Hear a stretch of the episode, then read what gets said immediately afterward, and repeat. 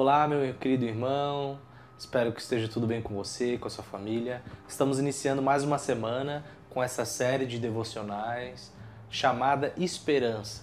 Ao longo dessa semana eu gostaria que nós juntos, né, através da palavra de Deus, meditássemos, né, nós podemos, possamos pensar é, como a esperança da vida eterna, aquilo que Cristo conquistou por nós e para nós, influencia o nosso viver diário em alguns aspectos da nossa vida cristã.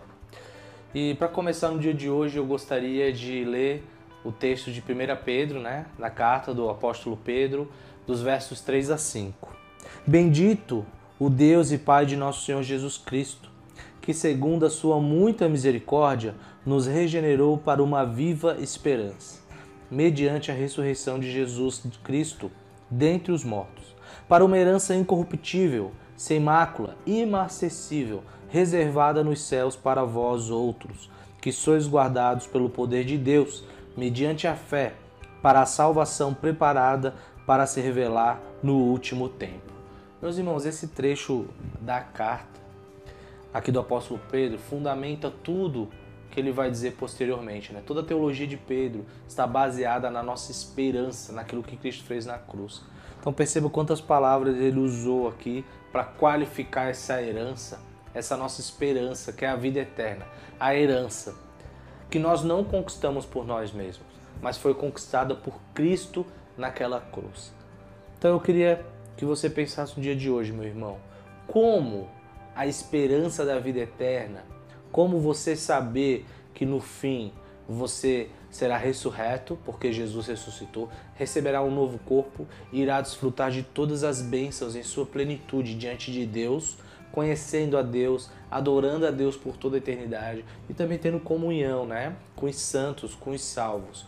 Como essa esperança, essa esperança viva, que é o que ele fala aqui, né, viva e verdadeira, tem moldado o seu viver diário.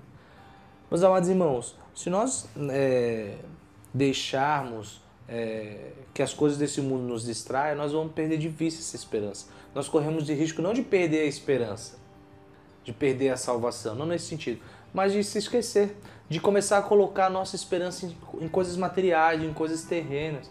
Às vezes, no, na situação, é, na, na área financeira, às vezes você coloca sua esperança no seu emprego, em qualquer outra coisa, às vezes na família, né? no seu, nos seus relacionamentos familiares. Mas Pedro baseia sua teologia toda naquilo que Cristo fez na cruz e como isso nos garante uma herança eterna. Você já ouviu aquele ditado, né? A esperança é a última que morre? Então, esse ditado é, é uma mentira, né? Para nós que somos crentes, a esperança ela nunca morre, porque ela é viva e verdadeira. Então pense nisso, meu querido, tá? Que durante essa semana a esperança que você tem em Cristo Jesus possa ajudá-lo a, a, lidar com todas as situações que você tem à sua volta, né? Adversidades e alegrias também.